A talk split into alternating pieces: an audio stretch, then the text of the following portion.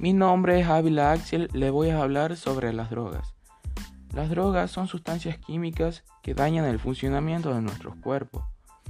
Algunos son medicamentos que ayudan a las personas cuando los médicos se las recetan, pero muchas de ellas carecen de la utilidad médica.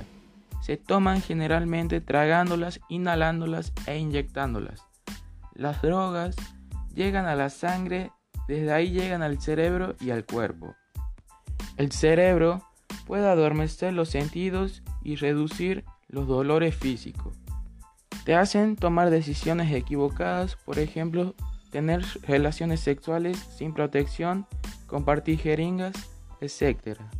Las drogas más consumidas son la cocaína, las anfetaminas y la marihuana.